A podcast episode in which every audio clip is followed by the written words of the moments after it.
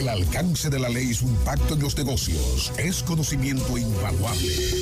Bienvenidos a Leyes y Negocios con Alexander Hermoso.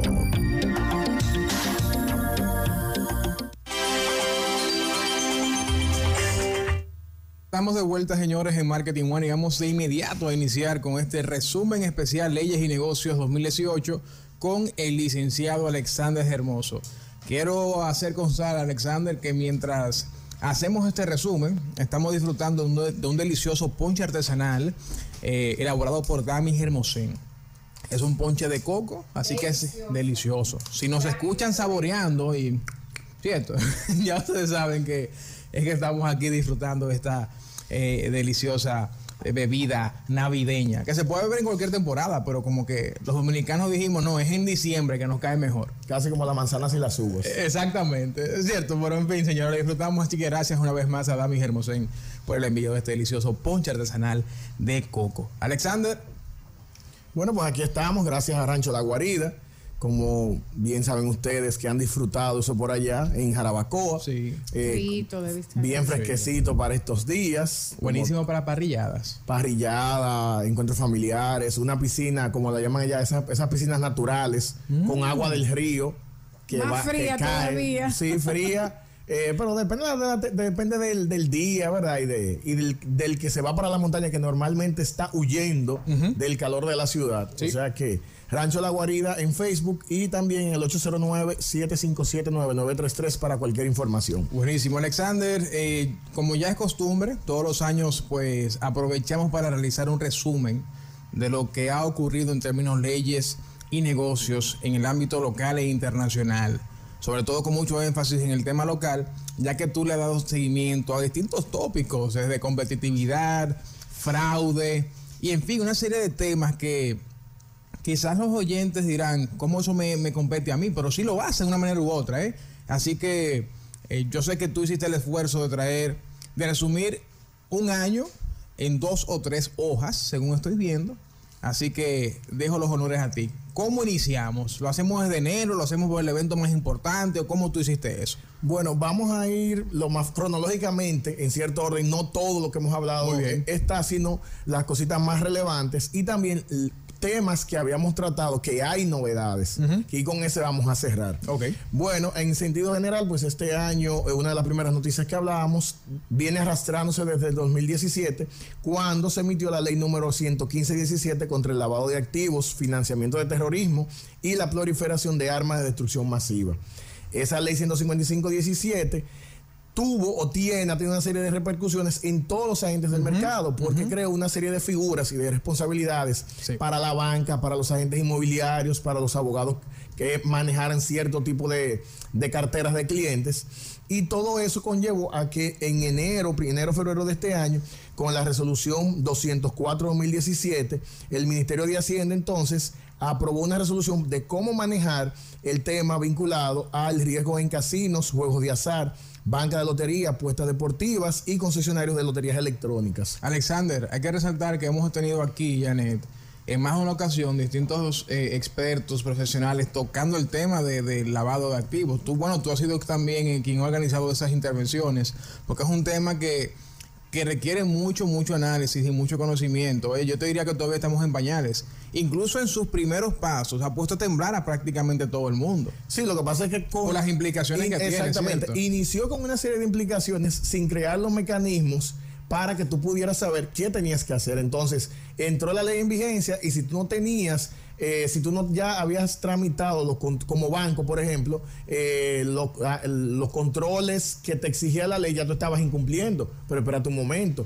De, conllevaba una serie de, de, temas, por ejemplo, como esta resolución de la, del Ministerio de Hacienda, para tú saber cómo ibas a actuar. Entonces, ese, esa ese detalle al inicio de, la, de esta ley 155-17, pues fue lo que creó, vamos a decir, más pánico, porque incluso en principio todos los abogados teníamos ya una ilegalidad de no reportar todo lo que los clientes, porque se entendía que era, porque claro, pero no aplicaba a todos los abogados, sino que después se aclaró, es para los que utilicen esta cartera de clientes o guarden fondos, hagan inversiones, etcétera. Si tú simplemente, ah, claro, hay una serie de de obligaciones, como por ejemplo cualquier manejo que tú veas extraño en un cliente, si tú ves mucho flujo de efectivo, si ves compra de bienes inmuebles que pudieran llamar la atención, pues tienes una obligación de reportarlo, lo que de por sí también violenta tu secreto profesional. Lo que pasa es que ya aquí hay que destacar que en el año 2017 la ley fue sacada del horno rápido. El Estado puso todo el interés en sacar esta ley lo más pronto posible, incluso el reglamento salió para finales del año pasado, que estuvimos también discutiéndolo aquí en el programa. Con la presión internacional que tenía el Estado con respecto al tema del lavado de activos, con todos los acuerdos internacionales a los que se acogía República Dominicana y que era signataria República Dominicana, la presión era muy fuerte, Alexander. ¿Qué pasó en ese entonces? Que el Estado se vio comprometido, sacó una ley que fue para mí una ley, un copy-paste de cómo se traen muchas leyes, muchas Sí, muchas leyes aquí en el país se traen de otros países. ¿Y eso se usa también en leyes? Sí, se adapta. Y tú ves, por ejemplo, que incluso el lenguaje el lenguaje y la forma de especificar eh, algunos aspectos de la ley, tú dices, pero eso no se usa en este país. Entonces, ¿qué pasó con la ley de activos? Recuerda la universidad. Por lo de copy-paste. Exacto. Eh, fíjate lo que sucedió también con el tema de, la ley de activos y aquí Alexander eh, puso en temor y creó mucha angustia y mucha incertidumbre en el sistema comercial porque los sujetos que estaban obligados a reportar, como son joyerías, bienes raíces, dealers, estaban en el ojo del huracán. Son los sujetos obligados que deben estar siendo verificados siempre con el tema del lavado de activos. Sí, y esa normativa internacional, sobre todo lo vinculado al Grupo de Acción Financiera Internacional, el GAFI, del cual nosotros somos signatarios, somos miembros, pero no hemos cumplido como nos pasa en muchos otros temas. Entonces, ahí fue que vino. Sí, y no está mal que copiemos tendencias o legislaciones de otro país para temas comunes. No está mal porque si en otros lugares funciona la parte normativa general, no es que esté mal ahora, lo que tenemos que tener es la conciencia y adaptarlo a la realidad y que simplemente no sea un tema de esa ley sin que cambie lo que demás puede intervenir. Por ejemplo, el cuando entró en vigencia el Código Procesal Penal para el año 2003, ya eh, en 2004 también, se criticó mucho y todavía al día de hoy muchas personas critican ese código procesal penal por entenderlo muy garantista. Pero el problema no es el código, es que hay una serie de actuaciones, como por ejemplo fortalecer y dar recursos a un ministerio público para que pudiera hacer una investigación en un plazo de seis meses, que no se ha hecho.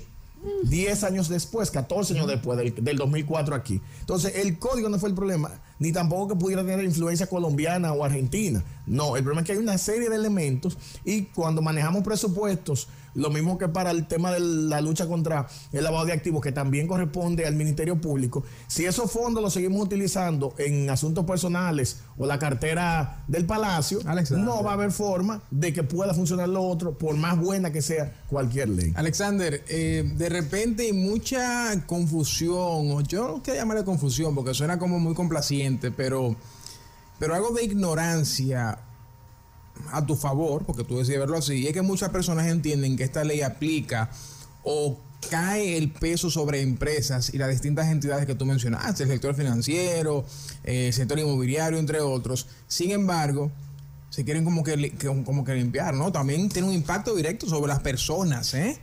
Y creo que de repente aquí es donde entra el interés de esta ley. Bueno, sí, porque tú tienes, bueno, con la, la hay que tener algo que también hablamos en varios, en otros temas y a simple dimensión con relación a la Dirección General de Impuestos Internos, que hablamos de los impuestos sobre la renta y lo demás, es que la cantidad de información que está manejando, gracias a la tecnología, el Ministerio de Hacienda y sobre todo la Dirección General de Impuestos Internos, ha limitado mucho el rejuego, por no decirle ilegalidad, que muchas personas hacían, porque en países donde tus impuestos no son bien utilizados, la mayoría, la, la reticencia es a pagarlos, porque tú sabes que no lo usan en lo que en lo que tú quisieras, en lo que debería ser. Y esa puerta obviamente le abre la, abre de, par en par a todo el que está haciendo lavado de activos. Lavado de activos, entonces antes tú sacar o depositar un millón de pesos, cinco millones de pesos, diez millones de pesos de un banco no tenía tantas repercusiones, tenía, claro, procedimientos y dependiendo de quién fuera, el historial y todo lo demás. Pero ahora, por, por un monto determinado, por monto determinado, 500 mil pesos o cualquier depósito constante que tú estés haciendo en una cuenta de manera diaria o semanal, sin tener que no sea de una empresa que está haciendo un, un ingreso de sus ganancias de ese día, etcétera, pues llama la alerta de la institución bancaria que tiene una obligación de reportarle. O sea, a ti como ciudadano, puede ser que tú no estés haciendo nada malo, pero en el momento te puede crear un impedimento para retirar una cantidad o incluso para depositarla, que el banco te va a decir, espérate un momento, porque yo no quiero, por aceptarte a ti esto como cliente, incurrir en una ilegalidad que me vaya a sancionar a mí como institución. Alexander, ahí se nota un poco eso. ¿En qué punto de la ley estamos? Porque hace unos días incluso estuve reunido, bueno, Luis Bello estuvimos reunidos con una, con una entidad financiera y entonces, durante la conversación se habló de cómo la ley está provocando cambios internamente.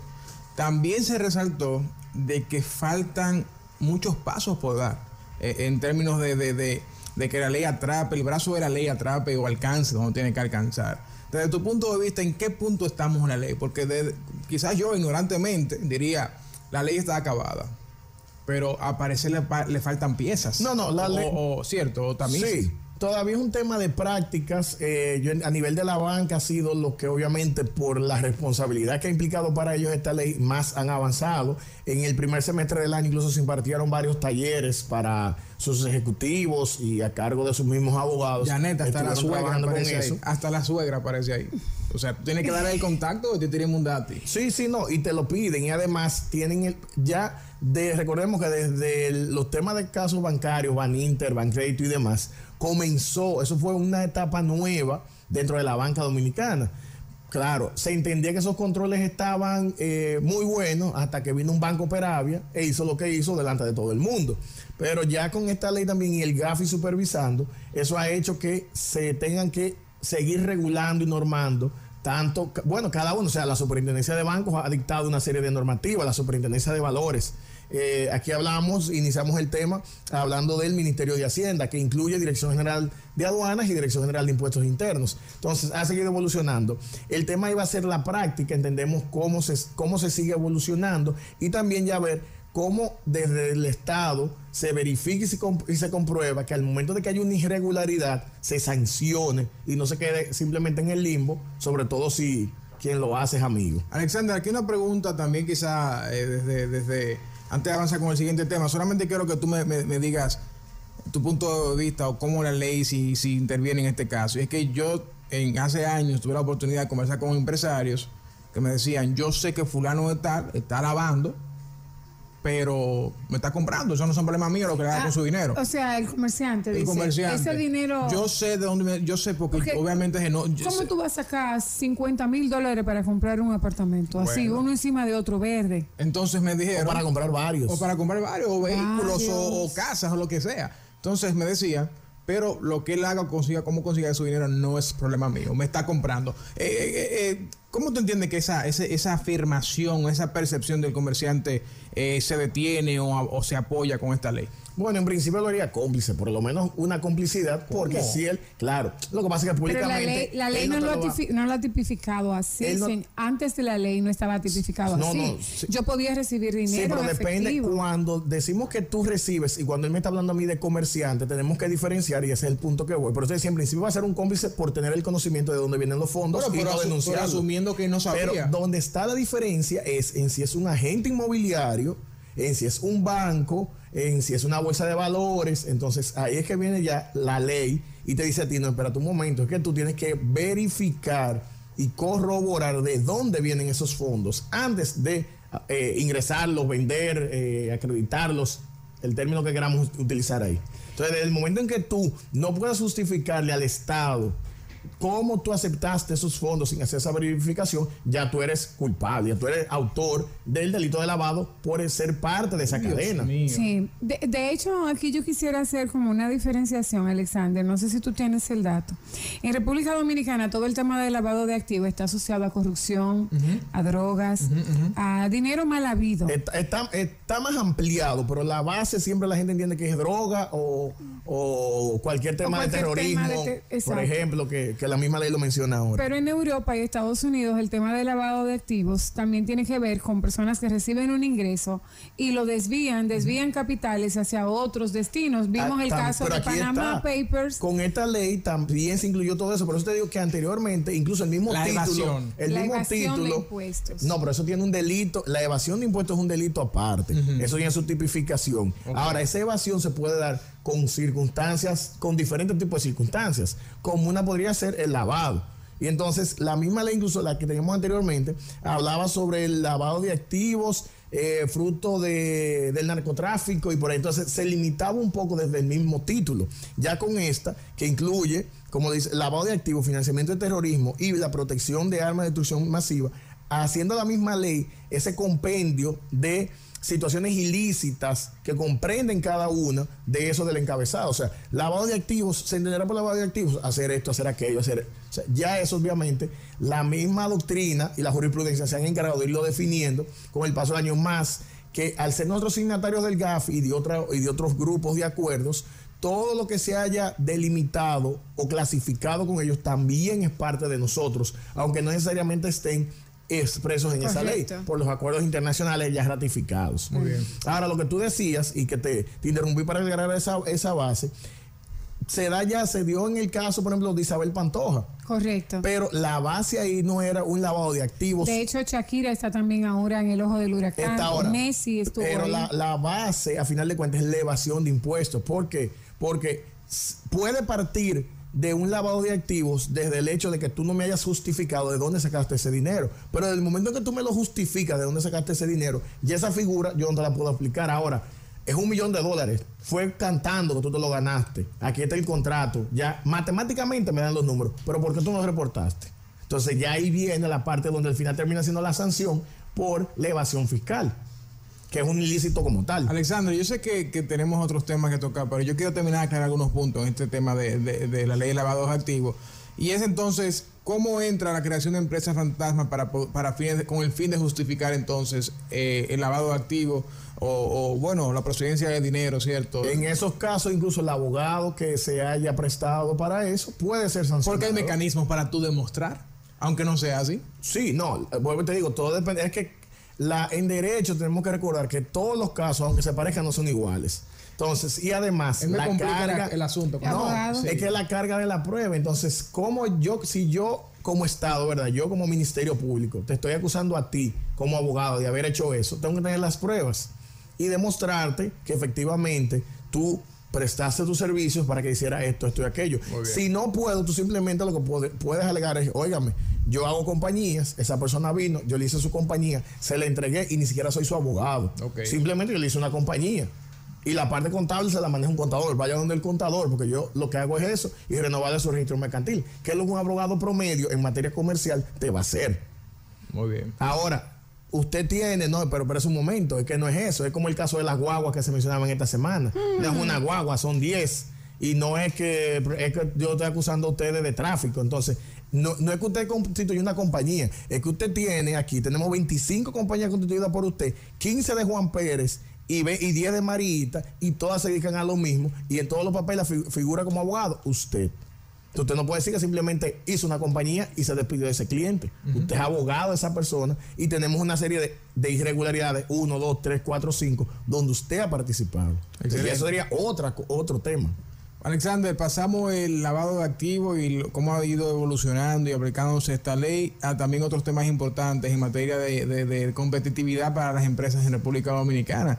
Una serie de decisiones que se tomaron que muchos aplaudimos, pero tú te hiciste también eh, cargo de aclarar algunas interrogantes y puntos grises en su momento. Cuéntanos esto. Bueno, a nivel de competitividad, eh, desde el, a mediados del año pasado eh, se varió la, o se, se comenzó a trabajar con todo lo vinculado al inicio de las empresas. Y por ejemplo, se decidió, lo que pasa es que una cosa es lo que se diga en Palacio y otra cosa es lo que se haga en la práctica, tres días para constituir una empresa en República Dominicana. 60 para ese fue el aviso, 60 para la obtención de permiso de construcción y 45 para la emisión de registros sanitarios. Esto también posteriormente vino una modificación del decreto 26018 de la aplicación de la ley 2000 de registro de nombre comercial, donde redujo de cinco días a un día el plazo que tenía el- la ONAPI, la Oficina Nacional de Propiedad Intelectual para darte respuesta de si acogía o no tu nombre.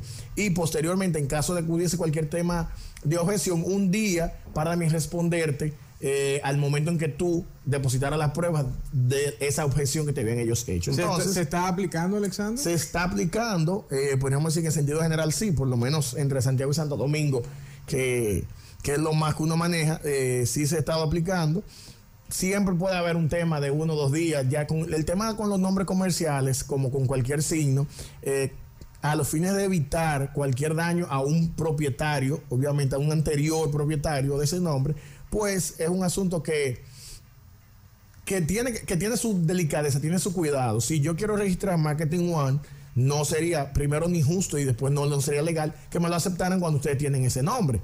Por eso también que uno o dos días el organismo tenga para verificar, eh, yo diría que no es tan dañino como que te lo aprueben y después tú no lo puedas usar o que te traiga una demanda.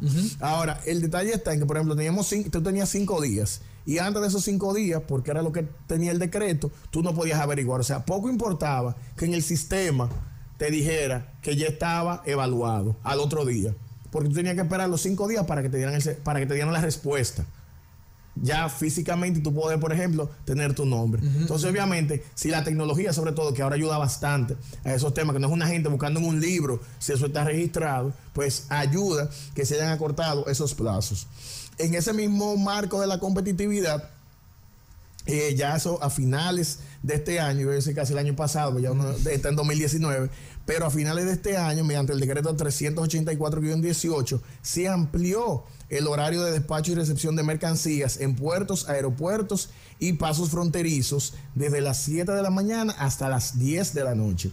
Estamos hablando de un aumento promedio de 6 horas, 5 o 6 horas entre mañana y noche, que eh, hasta ahora, porque todavía estaba, apenas tenemos como dos meses que esto fue decidido, eh, sí se vio con buen ojo Vamos a ver ahora, tal vez en diciembre, que es una prueba fuerte para todos los puertos del país, a ver la aplicación de este decreto, porque como decíamos en el tema inicial, si con este decreto que amplía los horarios lo veo muy bien. Ahora, eso conlleva una serie de, de procedimientos también internos a nivel de la Dirección General de Aduanas, cambios laborales, porque tenías un personal de 8 a 5 y ahora tienes que tener dos turnos o pagar horas extra. Entonces, toda esa todo, ese engranaje que conlleva posteriormente es el que se pone a prueba eh, con los meses que le siguen a, determinadas decisiones.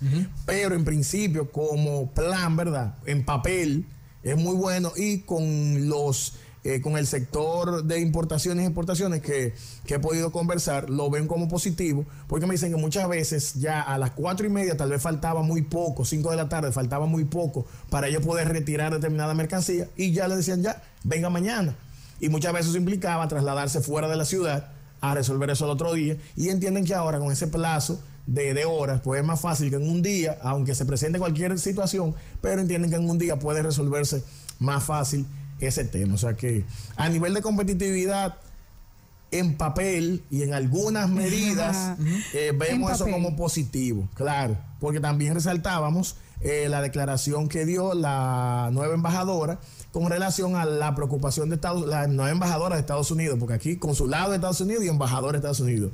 No, pero para darle el nombre propio, ¿verdad? Al embajador de los Estados Unidos en un almuerzo en la Cámara de Comercio que allí en Santo Domingo.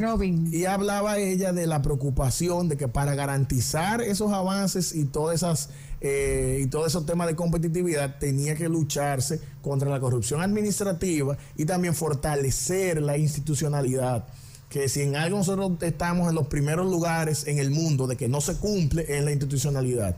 Tú vas aquí a una oficina pública en Santiago, te dicen una cosa y mañana vas y esa persona no está y la que está te dice otra. Eso es, coño, señores, como tener una empresa desorganizada, Janet. De eso, el, Estado. Es lo mismo, o sea, tú tener una empresa desorganizada donde un empleado diga una cosa de un precio y el otro te dé el otro precio.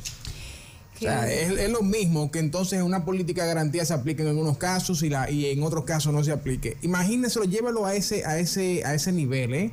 Es como tener su empresa desorganizada. Y usted sabe qué ocurre cuando la empresa desorganizada no simplemente no es sostenible a largo plazo. Así está entonces el tema de, institucionalidad en nuestro gobierno, Alexander. Eso es así, lamentablemente, y no solo en el gobierno Poder Ejecutivo, O sea, a nivel de los municipios y todo. En el Ayuntamiento de Santiago te encuentras una cosa. En el de Moca, que está al lado, encuentras otra. En La Vega encuentras otra. En muchas en muchas situaciones administrativas, sobre todo porque obviamente en el marco legal pues hay un parámetro común, pero incluso en el marco legal la aplicación de eso puede depender de determinado alcalde o determinado director municipal o determinado encargado de la conservaduría.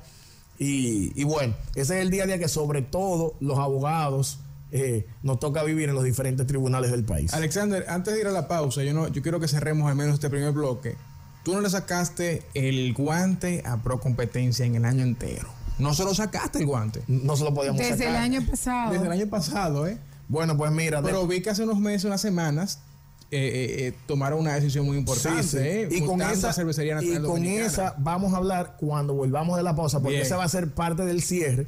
Y otra también novedad positiva para los dominicanos. El abuso de posición dominante y la demanda que pesa sobre la cervecería nacional Por, dominicana. por unos cuartos, ya, ¿no? Cuaren- 76 millones, 46, 46, 46. Porque eh, tú recuerdas hace un año, hace que dos años. puede que como de quede en dos millones. 20 Sí. o en 15, pero bueno. Y hace dos años fue como una chiripa, como de dos millones de pesos, no que- sé, algo así. Pero Yo me voy a pegar a la ley, así que vamos a revisarla, porque yo tengo mis dudas con eso. vamos, señores, a una breve pausa y al regreso continuamos con más. No se muevan. La grandeza de los negocios nace de las personas con grandes propósitos. Ese propósito que los mantiene siempre abiertos, abiertos a los cambios, a las oportunidades, a metas más grandes. Por eso los acompañamos desde el primer momento con nuestros préstamos comerciales de tasa fija hasta cinco años, para que siempre cuenten con las puertas abiertas. Open, negocios con grandes propósitos. Banco BHD León. Los más afamados expertos en negocios coinciden en que para llegar a la cima empresarial es necesario anunciarse. Desde hace más de 10 años, grupointernet.com ha sido la pieza clave para que centenares de empresas alcanzaran el éxito. Grupointernet.com te ofrece alojamiento web, registro de dominio, diseño de páginas web, administración de redes sociales, transmisión de audio y video en tiempo real, posicionamiento y publicidad en buscadores. No importa el lugar, nosotros te conectamos. Durante todos estos años, nuestro norte siempre ha sido servir. Han sido años de esfuerzo y sudores compartidos. Junto a ti, lo hemos logrado. Pero sobre todo, hemos hecho futuro. En Cooperativa Mamoncito, creemos en eso, porque nos inspiras confianza y creemos en tus sueños. 40 años creciendo juntos. Cooperativa Mamoncito. Deposita. Accede a marketingonerd.com para escuchar los audios grabados de todos nuestros programas, leer noticias del marketing local e internacional y nuestras recomendaciones para tu negocio. Conversemos en redes sociales. Síguenos en Facebook, Instagram y Twitter como Marketing One RD.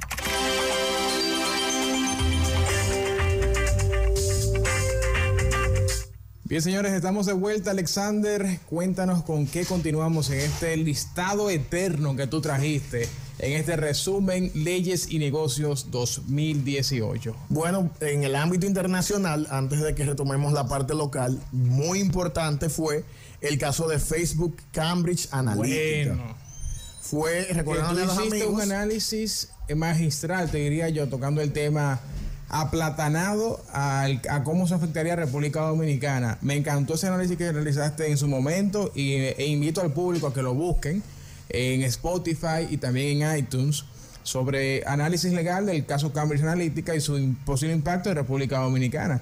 Sí, pues recordando a los amigos que eh, Mark Zuckerberg, el dueño o el CEO en, en Gringolani, para el dueño a los fines prácticos de Facebook, Está caliente, tuvo que ir ante este. el Congreso de Estados Unidos y también después en Europa, también eh, tuvo su tema por un escándalo Cambridge Analytica que básicamente consistía en una aplicación dirigida, una plataforma de- de- tecnológica dirigida a canalizar con tu información como usuario sin haberte pedido autorización, eh, tendencias y demás asuntos y obviamente cierta incidencia a nivel político también. Entonces, eh, fue ante una violación como tal de tus derechos como ciudadano, pues entonces eso hizo que el Congreso de Estados Unidos, que si, en algo se ha caracterizado incluso en esta semana, es por el poco conocimiento que tienen de muchos temas tecnológicos, eh, hiciera ese inquiry, en Estados Unidos, ese requisito de interrogatorio para que él diera explicación de cómo se había pasado y cuáles controles había o no para evitar que se filtrara la información de los usuarios. Este año, en sentido general, se caracterizó por grandes amenazas a los usuarios de las plataformas tecnológicas porque se filtraron, eh, invadieron, ¿verdad? Piratas, agentes, personas con ese objetivo, invadieron las páginas y obtenían cuentas de muchos de los usuarios pero también en este caso como tal, pues fue un tema más de un trabajo dirigido y eso incluso se habla del tema de la influencia de esas redes sociales en las elecciones eh, hace un par de años y bueno. Todavía eh, esta semana eh, había una comparecencia porque son temas constantes en países desarrollados. Una, el tema, por ejemplo, el, uno de los, de los jefes de Google tuvo que comparecer ante el Senado en Estados Unidos y se hizo viral muchos videos eh, de esas preguntas tan desacertadas que le hacían los legisladores a una persona que, sabe de tecnología. Max Zuckerberg tuvo que explicar el internet ya. Max Zuckerberg en esa época. Pero te digo, en esta semana, el, uno de los, de los, de los jefes de Google, eh, uno de los senadores, por ejemplo, le decía eh, en estaba, quiero saber si cuando mi sobrina, cuando mi nieta utiliza su iPhone, ustedes pueden saber eh, que ella está viendo ahí. Y él le dijo, bueno, eh, disculpe, ¿no? Pero el iPhone es de Apple y nosotros somos Google.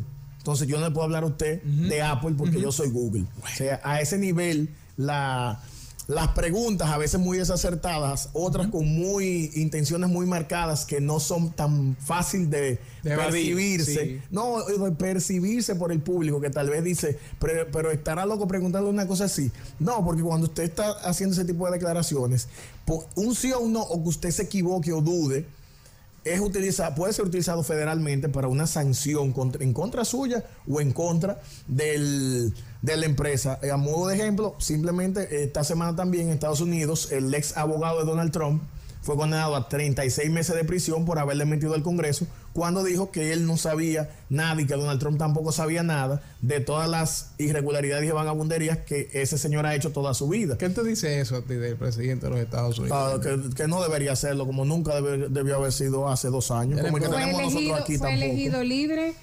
abiertamente, sin ningún tipo de fraude. Ah, no, el de allá sí ganó. El de allá sí ganó, sí. Trump sí ganó. porque allá, sí, allá, sí, hubo elecciones, sí. vamos a dejarlo ahí. Vamos a dejarlo ahí. Eso no ponemos en duda. Alexander, el caso Cambridge Analytica, Janet, quizás fue, y es el caso que cambió el tema de privacidad de Internet. Yo creo que eso marcó un antes y un después. Y sacó ah, en, en, evidencia lo que es la vulnerabilidad de, la, de la web.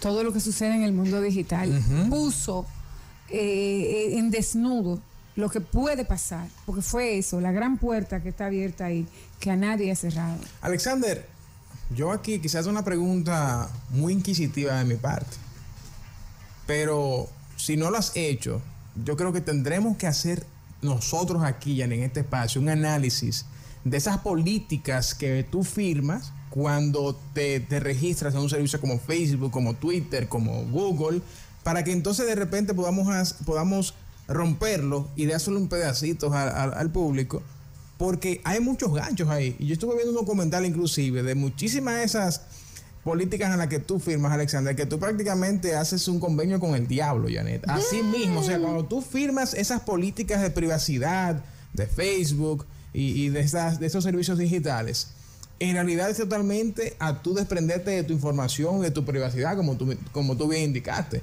creo que, que sería un aporte que nosotros realicemos un análisis de eso, porque somos muy ignorantes a lo que estamos firmando. Yo soy uno, Yané, que yo lo voy a continuar, continuar, continuar, a aceptar. Sí, tengo la mano levantada porque yo no leo nada que sea chiquito.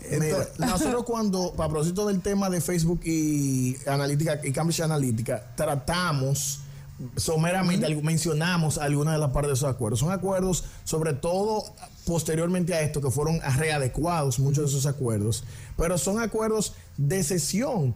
Eh, yo te diría a ti, quien no quiera que algo suyo se encuentre en las redes sociales, que no aparezca. Ay, Dios mío. Usted se va a una isla, usted se puede ir, por ejemplo, a Mata Grande, que está, no está tan lejos, Mata Grande, en Sajoma, en antes de comenzar a subir la el Pico Duarte. Para, por ahí tú te vas al pico. Yo pico por pensaba que me estaba hablando de otro país. No, no, mata, no, por eso aquí, local Mata Grande, que no entra ni la de la señal. Mata, sí. Que no entra la señal de nada. Entonces ahí usted puede vivir y que nada le pase por ahí. sin haberse llevado un celular, porque entonces sí lo va a ubicar que usted estaba ahí con el En la GPS. placeta no llega tampoco. Entonces, eh, si, quere- si, subimos fotos, compartimos histories, entramos en Google, tenemos nuestra cuenta A ti- vinculada. A ti te encantan esos stories. No de todo. Yo soy, yo soy muy esclavo de la tecnología, yo no lo niego. Eh, pero si tenemos ese sistema de vida, no podemos quejarnos de las consecuencias que eso tiene. Si usted publica en, en su Twitter, Instagram eh, y Facebook que usted va a estar en el parque haciendo ejercicio a las 8 de la noche y un ladrón lo vio en sus redes sociales porque lo sigue y lo atraca, entonces usted está promoviendo, con, con- sobre todo en el tema de la seguridad personal, que tenemos que tener mucho cuidado. De ahí que muchas personas, aunque suban fotos de determinados lugares, lo suben cuando no están. Eso lo hacían sobre todo antes más los artistas, pero también se ha copiado un poco en las personas para poder tener seguridad. Alexander, entrando a la recta final de este, de este programa especial, este resumen Leyes y Negocios, yo dije hace unos momentos, antes de ir a la pausa, que tú no le sacaste el guante a Procompetencia desde el año pasado, ya me lo aclaró, desde el año pasado tú no le has sacado el Desde guante. que nombraron a la señora Yolanda, Yolanda Martínez, Martínez. Eh, sí, bueno, la eh, favorita eh, del presidente. Esposa, esposa de un amigo tuyo. esposa de nuestro queridísimo Mike, de, Sí. de- de cuando Sí. tenía cráneo. Sí. El que ganó la licitación para cambiarle la- los colores al logo por 5 millones. Con todo derecho porque tiene calidad y capacidad ah, para sí, sí, sí. No, no, claro, era el novio de ella. No, no tiene nada que ver con eso.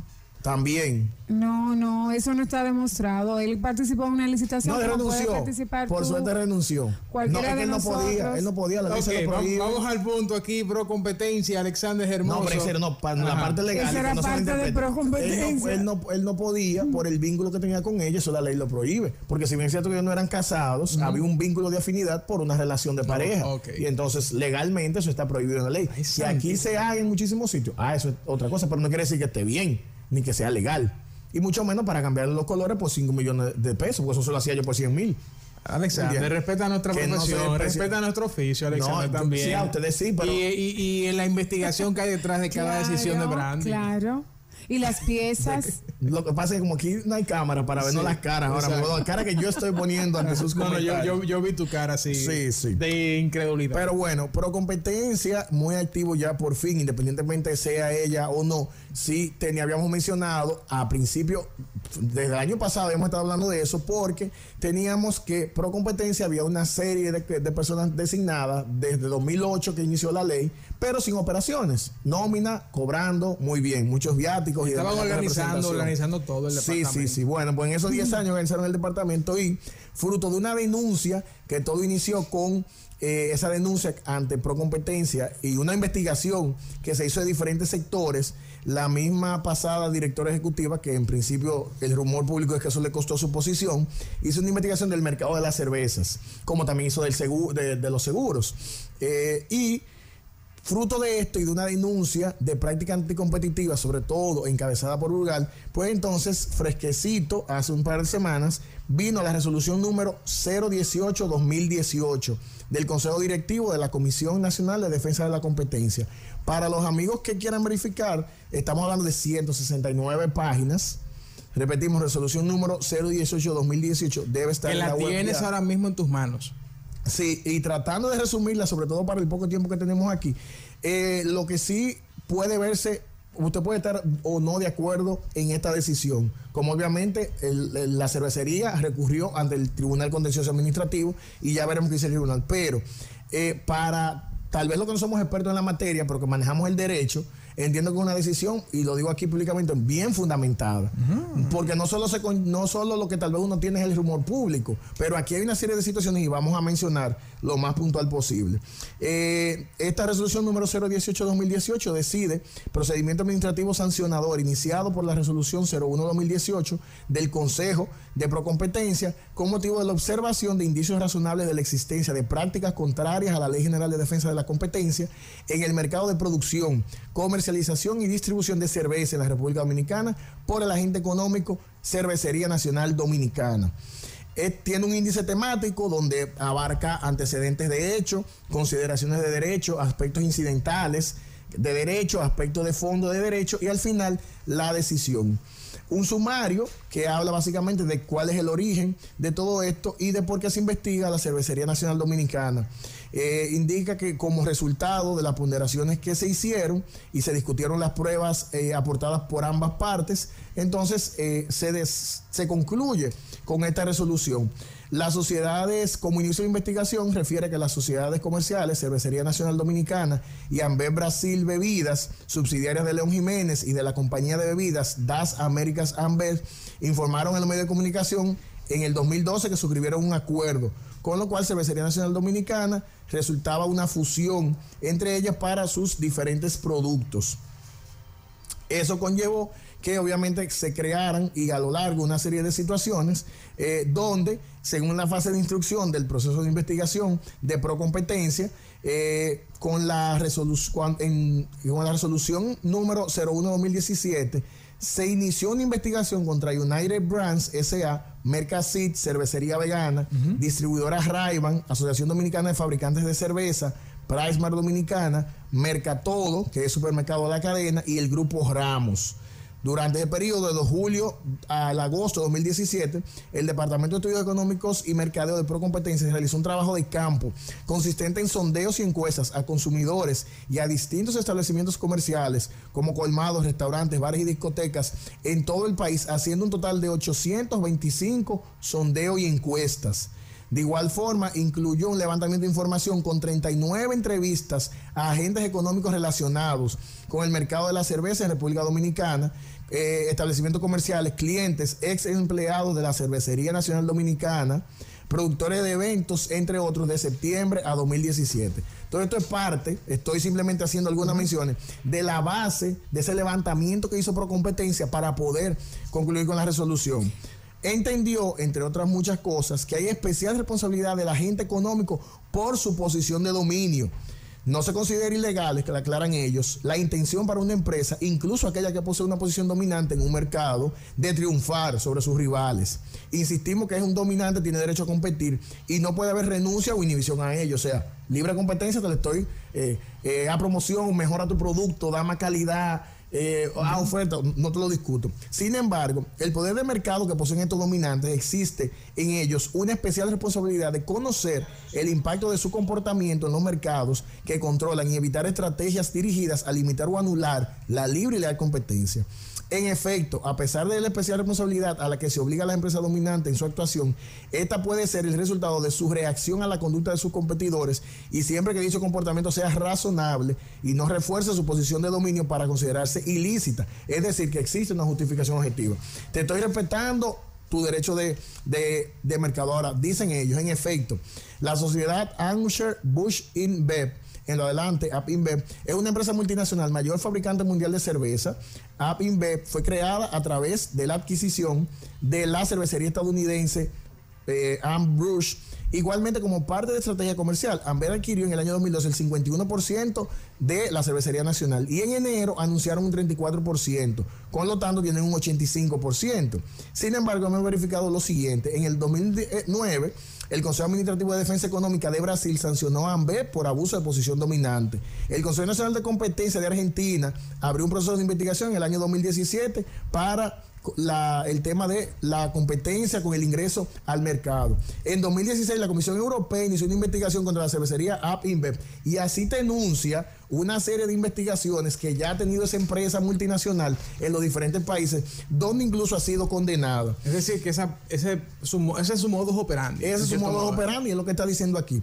El documento también habla de la determinación de la sanción y habiéndolo encontrado que violentaba la ley, te, grafica, y simplemente haremos mención de los títulos, aplicación al literal A del artículo 6 de la ley 4208, te analiza la modalidad y alcance de la restricción, la dimensión del mercado, el efecto de la restricción de esas competencias, la premeditación e intencionalidad, el tiempo que ha durado esa práctica o conducta que ellos calculan de cinco años, la reincidencia y antecedentes del factor. Entonces, cada uno de esos elementos te lo analizan a cada uno de los artículos que han violado y los detalla, lo cual obviamente eh, te justifica al final de ese apartado. Por todo lo antes expuesto, este Consejo Directivo ha estimado que las situaciones expuestas justifican la imposición de una sanción única de 3.000 salarios mínimos correspondiente a 46.342.800 pesos sobre la base del salario mínimo del sector correspondiente al mercado de las cervezas que hace, asciende a 15.447 pesos con 60 cent- centavos.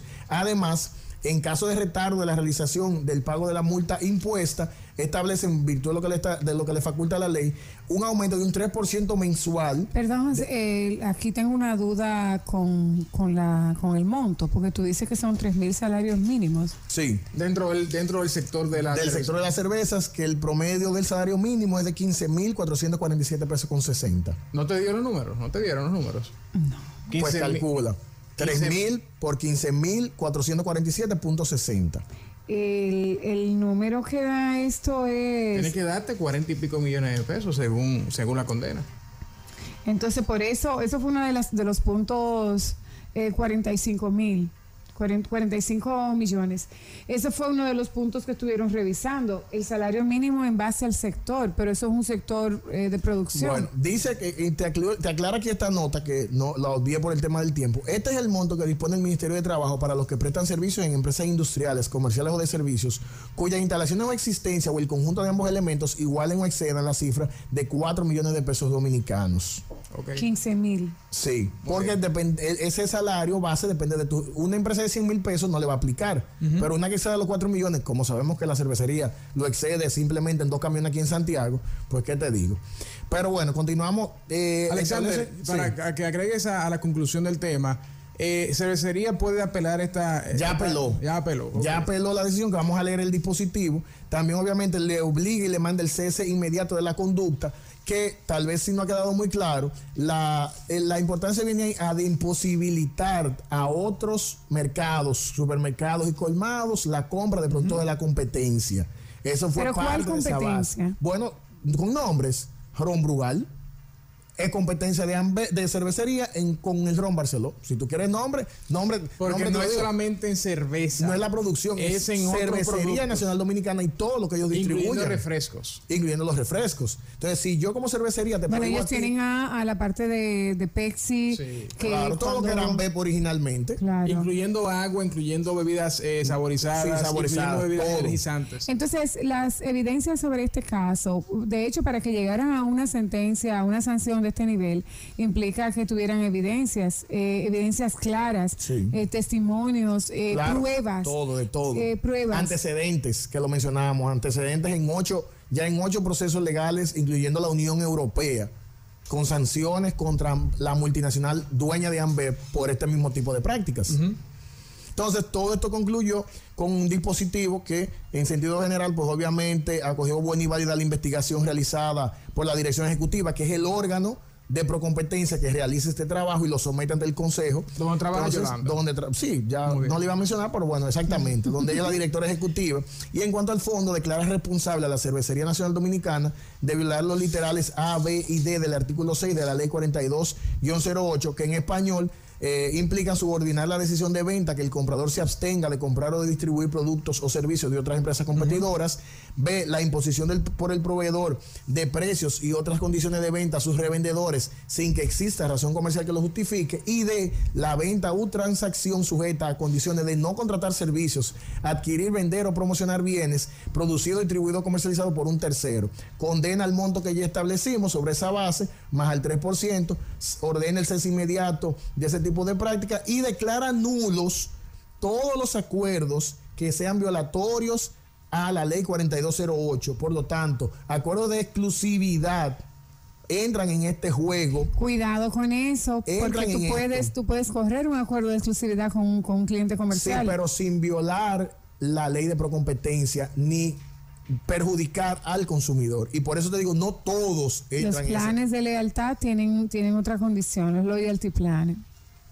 Alexander, eh, ya cerrando entonces este capítulo de PRON Competencia, también cerramos este resumen Leyes y Negocios 2018. Sabemos que hay otros temas que tocar, pero tenemos una hora para resumir tantas, tantas cosas. Alex, agradecer una vez más a Dami González eh, Germosén por enviarnos estos postres, ponches artesanales.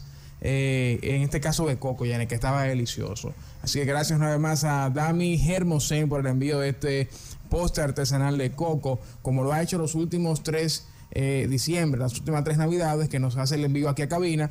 El año pasado fue Nutella, el año pasado creo que fue almendras, y, este entonces, y ahora coco. Así que cada uno de ellos deliciosos. Agradecer también a Rancho La Guarida, Confort en las alturas, por el auspicio de esta sección Leyes y Negocios a lo largo del año 2018. Alexander, ¿para dónde vas en diciembre? Te encanta escaparte, ya sea dentro del país o fuera. hay compromiso fuera de la ciudad el próximo fin de semana. Ok. Unas actividades ahí por el lado del este. Me encanta con la seriedad que él toca el tema de que se va de parranda. Que, le encanta. No, pues No, podemos estar promoviendo mucho porque ahorita nos están acechando por ahí. como tú vendes que yo, con una ropa, con un asunto, creen que de verdad yo tengo dos pesos, entonces. y después me van a dar los dos palos por no tener. No, no, tranquilo. tú, me amenazaste legalmente. no, no, pero lo mejor de finalizar este año es tenerte aquí, eh, tener tu presencia y obviamente nada que sientas el calorcito de República se, está sintiendo. Sí, sí está fresco para nosotros, pero para ustedes que vienen del norte está bien caluroso. Y bien fresco sí también como tú decías Rancho La Guarida 809-757-9933 y en Facebook Rancho La Guarida y en Twitter estoy yo pues Alexander Alex Hermoso en Twitter con el teléfono también en la oficina 809-583-5566 para cualquier consulta o cualquier tema que les interese que tratemos aquí ya en el 2019.